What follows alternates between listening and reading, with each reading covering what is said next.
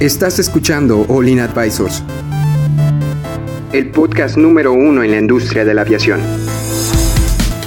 Entérate de los eventos y noticias más importantes del sector aeroespacial en México y en el mundo. Ponte cómodo y sube el volumen que estamos por comenzar. Questions.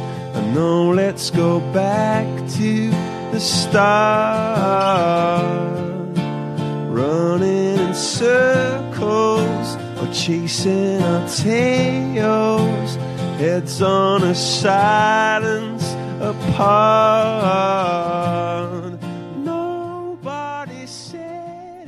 Bienvenidos a su podcast de aviación favorito, Jueves. Está, y pues bueno, soy Chava y estoy impresionantemente bien el día de hoy. Héctor, ¿cómo voz estás? Excelente. La verdad, qué buena voz te aventaste el día de hoy. Este podcast Gracias. es tan solemne. Sí. En la honorable sesión del día jueves 24 de marzo. Hablaremos de Boeing, parece. Primero hay que presentar a Jaylee y a Christian, No, pero no, no, hay que presentar el tema primero para que se Ah, queden ok. nuestros amigos. vamos a hablar un poco sobre la creación de una comisión de seguridad aeroespacial permanente creada por Boeing. Creada justamente debido a los accidentes que han tenido últimamente con sus 737 MAX. Pero vamos a hablar un poquito más al respecto más adelante. Héctor, ¿cómo estás el día de hoy? Muy bien, gracias, Chava. Eh, sorprendido. La verdad, me gustó cómo lo introduces. Deberías de introducir el tema un eh, más, más veces. Suena un poco raro eso, pero... Jaylee. Mejor cambiamos de tema. Jaylee, sálvame. Eh, Esto fue algo incómodo, pero Sí, ya sé. no, muy bien. Encantada de estar aquí otro juevesito más. Espero que todos los que nos estén escuchando les, les guste, que nos compartan su opinión, que se suban a la página. Eh, y estamos transmitiendo desde el ESAM. Desde Sam, aquí en Avenida Universidad. Si estás pensando en ser piloto, amigo, es una muy buena opción aquí en Monterrey. Y eh, creo que... Falta Cristian. Sí. Sí, eh, Sí, no, no, también. estaba olvidando. Eh, no, está bien. Encantado con lo, lo que pasó ayer. Estoy más que olvidado. Pero, pero ¿Lo que no. Sí, en el podcast. Sobre la carne. Sí, lo de la carne. Ah, ya. Eh, no, muy bien, encantado, eh, muy, muy, eh, muy emocionado de este día, de, de- de ver el podcast y de, perdón, de transmitir este podcast. Y bueno, pues vámonos con la nota ya directo. Vamos, chava. Presidente ejecutivo de Boeing, Dennis Muhlenberg, anunció la creación de una comisión de seguridad aeroespacial permanente, que tendrá la finalidad de reforzar el compromiso de la compañía con la seguridad de sus productos y servicios. De esta forma, la organización se encargará de revisar los aspectos de seguridad de los productos y ayudará a reforzar sus conocimientos en ingeniería, además de que proveerá un enfoque de toda la compañía hacia la satisfacción de las prioridades de los clientes. Pues lo que yo veo prácticamente es que están haciendo un área de calidad-seguridad. O, o yo pienso que hicieron algún tipo de junta y están juntando su área de, de calidad o de calidad, incluso calidad percibida y su área de seguridad para que no vuelva a suceder lo que pasó con los 737 MAX. Pero ¿quiénes están en esa comisión? Eh, ¿La FAA? ¿Otras aerolíneas? ¿No dice? Mm, no. No, no dice, no dice exactamente quién es, solamente está diciendo que va a haber una nueva comisión y Pero es una comisión interna. entonces. Yo pienso que es una interna. yo Gestión de diferentes equipos de las distintas unidades y negocios de Boeing. Todavía no lo especifica claramente. Ah, Bueno, dice que el director desde de- el director de Boeing desde 2009 eh, verificará, va a haber tres personas en el comité que serán otros miembros de la dirección de Boeing, que sea un tal Lynn Good, que es el chairman and CEO, Duke Energy y Lawrence Kellner, presidente de Emerald Creek Group y chairman de y CEO de Continental Airlines. Adicionalmente, Boeing y su buró eh, dice que va a ser, eh, va- van a juntar la experiencia relacionada con seguridad en, los en la lista y considerarán y serán considerados esos, skills para escoger otros directores, siguiendo de los eh, accidentes de los 737 MAX en el, en el último año. Eh, Oigan. ¿cómo va el tema de los 737? Yo había visto eh, que esperaban ya que este año se liberaran, ¿no? Pero sucedieron otros problemas ahí, sobre todo eh, en Europa. Bueno, todos dijeron que, ok, si la FAA decía que sí, ya adelante vuelen, como quiera iban a hacer otras auditorías, este, las Sí, otras sí, la EASA dijo, ¿no? dijo no les vamos a creer a la FAA porque ellos certificaron el 737 MAX en un momento, en un principio y dijeron que estaba bien y dos accidentes. Bueno, Mejor vamos a certificarlo nosotros mismos. ahorita tienen ese problema que todavía no sale. Luego, eh, encontraron unos cracks eh, en las alas de, creo que Del 787. 787, ¿no? Eh, Pero, pero eso es normal, ¿eh? Eso es normal. Sí. En productos, en cualquier, eh, eso se direcciona a través de directivas. Todos los productos de aviación tienen problemas de seguridad y se tienen que direccionar a través de, de directivas de navegabilidad o cualquier cosa que emite el regulador. Lo y este otro tema también, eh, precisamente de, de Boeing, bueno, todavía tiene que sacar el 777X y ya está pensando en el 797, ¿no? y en el Sí. 797 que según lo Esos quieren dos. hacer de un piloto. Sí, hay, hay bastantes temas. ¿Ah, sí? ¿Single respecto. pilot? Sí. Quieren que sea single pilot. Pero todavía no ¿Qué? está bien dicho, todavía nada Sí. más está, está en, en un dibujo. Pues, eh, hasta, no, pues todavía falta bastante, mínimo Unos 10 unos años. 10, Sí, 15 años fácil, para Sí, que... sí.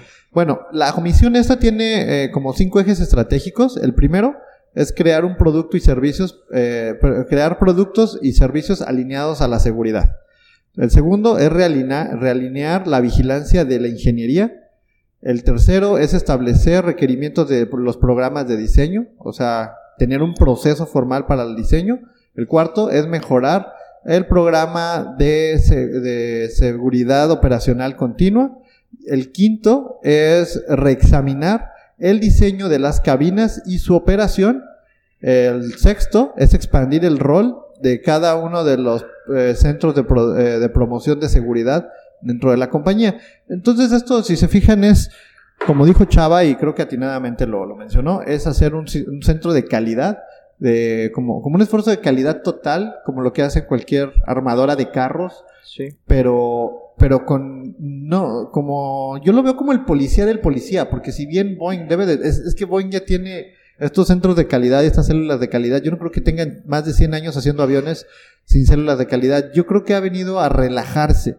Entonces ese, esas áreas de calidad y esas áreas de desarrollo de producto les hace falta una parte de vigilancia pero de tercera parte porque muchas de las veces cuando nosotros hacemos algo desde nuestra perspectiva fue nuestro mejor esfuerzo. Y cuando viene alguien con ojos frescos de fuera que no tiene nada que ver con nosotros y revisa eso es donde se genera realmente el valor donde alguien cuestiona lo que estás haciendo y dices bueno esto tiene razón por acá no va. Tienes que hacer estas otras implementaciones de seguridad para que las cosas pues logren su, su objetivo no Sí, y digo, esta tercera parte se supone que es el regulador, pero si el regulador no sabe más que la empresa, si no sabe más que Boeing, ¿cómo te va a auditar el regulador si no sabe más que tú? Es que yo creo que deberían de, de vivir inmerso en la organización el regulador, donde una oficina del regulador tenga que estar ahí para, para el avance del desarrollo de los procesos. Y ese regulador debería de estar de- como dando cierto nivel de rotación a la gente que está ahí, porque si no caemos en algo que se llama complacencia. Ah, más o menos ya sabemos el criterio de este debería de ser así. Entonces, todos los reguladores deberían de tener un ojo puesto encima de una fábrica que genera estos productos desde el diseño, desde, desde la idea conceptual, donde el regulador pueda aportar sin que haya una afectación, sin, sin- tra- tratando de poner como ojos frescos al, a- al, al proceso, porque si estamos acostumbrados a hacer las cosas como siempre las hacemos, Se vuelve lo mismo, el mismo personal de calidad, alguien que no deja de aportar, ¿no? Es lo que Correcto. comentabas, dos años, una persona en un mismo puesto después de dos años pierde su creatividad. Más Correcto. o menos a eso te quieres referir, ¿no? vuelve a hacer lo mismo, o sea, él, él tiene la fórmula, la fórmula correcta y si y no, sigue el patrón de- del resto de la veces- compañía. exacto. Es que hay que ver también, eh, dentro de la compañía debe de haber un organismo grupo que se dedique nada más a gestionar, eh, la- por ejemplo, si se hacen innovaciones, porque cuando innovas a veces es bueno, pero cuando innovas también se presentan problemas que nunca habías tenido y a veces se crean más problemas. Entonces hay que reducir, eh, o sea, hay que concentrar las, las ideas y los nuevos proyectos o los nuevos diseños y tratar de que si surgen problemas sean los mínimos posibles, ¿no? Y Sí. Que sean controlados. De hecho, justamente eso en el sistema de gestión de seguridad operacional se llama gestión del cambio. Y es justamente ver eh, en- cuando hay un cambio o algo nuevo, ver qué es lo que puede salir mal y tomar acciones para que no salgan esas cosas mal, ¿no? Eh, eh, La parte es La parte es la anticipación, o sea, nada te garantiza que algo nuevo no vaya a tener consecuencias negativas. O sea, todas, No, todas y- las innovaciones no están probadas. Es como, por ejemplo, no sé si, pues el tema de, por ejemplo, Chernobyl.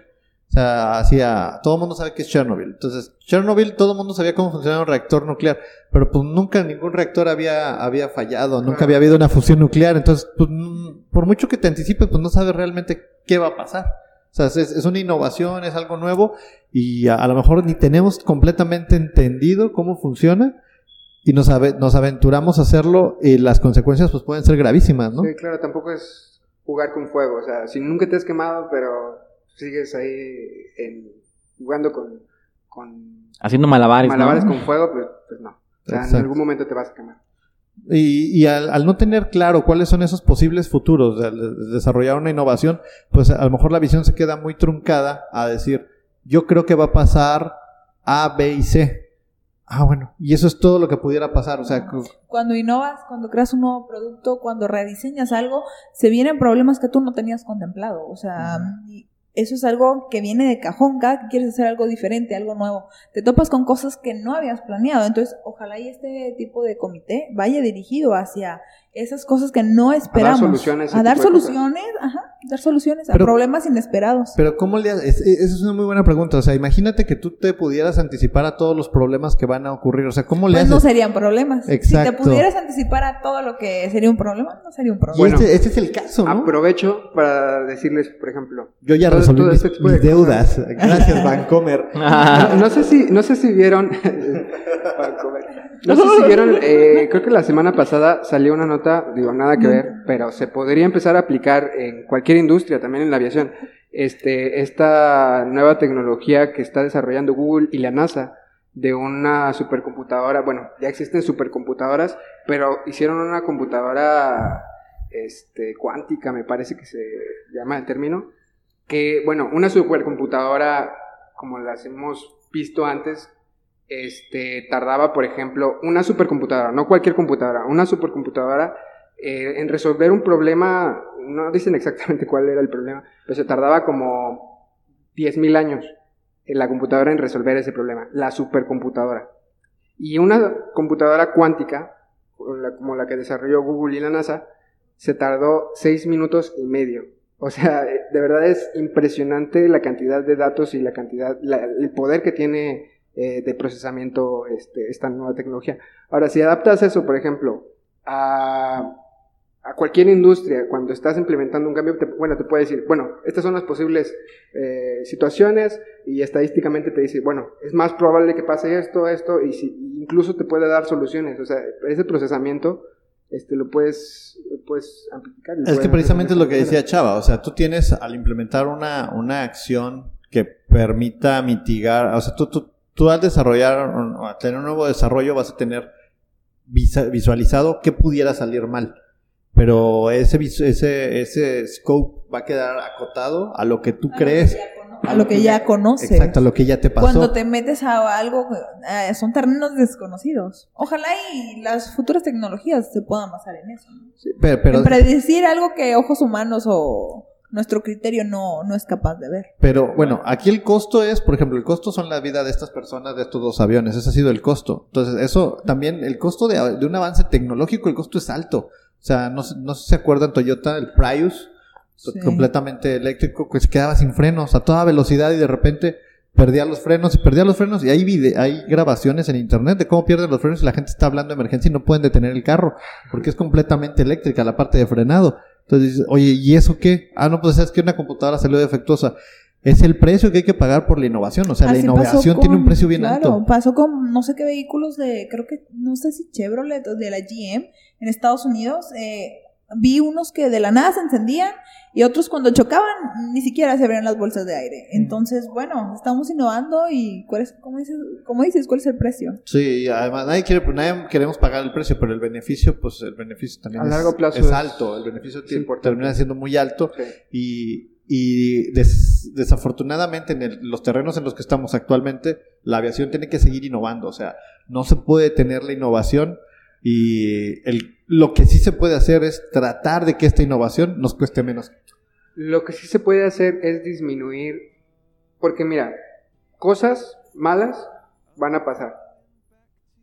Pero se puede disminuir el impacto que esas cosas malas puedan tener. Definitivamente. Entonces, lamentablemente en todos lados es así, incluso los estudiantes no me van a dejar mentir, siempre dejamos las cosas hasta el final. Chon, Entonces, chon, chon. hasta que la OASI o hasta que ya tengas reglamentado hasta este día vas a empezar a pagar esto, vas a- hasta ese día las innovaciones van a surgir en dos, tres años antes de que sea el punto final, van a empezar a, a salir innovaciones, productos nuevos y van a empezar a, a pasar cosas malas. Yo diría, empecemos a implementar cosas que tenemos ya desde ahorita y vamos reduciendo ese eh, bueno, que no se junten tantas cosas malas en tan poco tiempo, no hay que dejarlo todo hasta el final. Realmente hay que empezar desde ahorita y reducir el, el impacto que esas cosas malas este, podrían, podrían causar, ¿no? Chava, tus dos centavos. Dos centavos. Pienso que fue una decisión acertada de, de Boeing en crear esta comisión. Y pues bueno, como dijiste Cristian hace, hace un ratito, es el policía del policía. Al final de cuentas, el, el policía que estaba en un principio se empezó a dormir, empezó a ser Es complaciente. agregarle un filtro de calidad más. Y es otro filtro, prácticamente. Y pienso que, pues está bien, es una de las acciones que, pues que debería de tomar para que no vuelva a suceder esto, ¿verdad? Héctor, ¿tus dos centavos? ¿Alguien Ya- más? Ya no tengo más. más Es que tus- Se me acabó el cambio. Sí. Gili. Ah, ah, ah, no sé, yo ojalá y este filtro del filtro del filtro eh, pueda realmente repercutir en la calidad que suelta Boeing, ¿no? Y que dejen de pasar este tipo de, de accidentes inesperados. Es que digo, van a pasar, pero hay que reducir el impacto. Sí, bueno, mientras, mientras nos enfoquemos en o sea, que la innovación no pare por el miedo, creo que, creo que debe de seguir habiendo espacios dentro de las compañías para la innovación, pero como dice Héctor, esos, a lo mejor esos espacios para la innovación no deben de salir al consumo de las personas hasta que realmente se han terminado de probar, ¿no? Y se han terminado de hacer las cosas que creemos que pudieran pasar. Entonces hasta aquí creo que lo podemos estar dejando, no sé, Chava, Héctor. Pues sí. Eh, Sí. Pues nos vemos mañana, viernes, y pues bueno, bye. Que tengan un excelente jueves, amigos. Bye.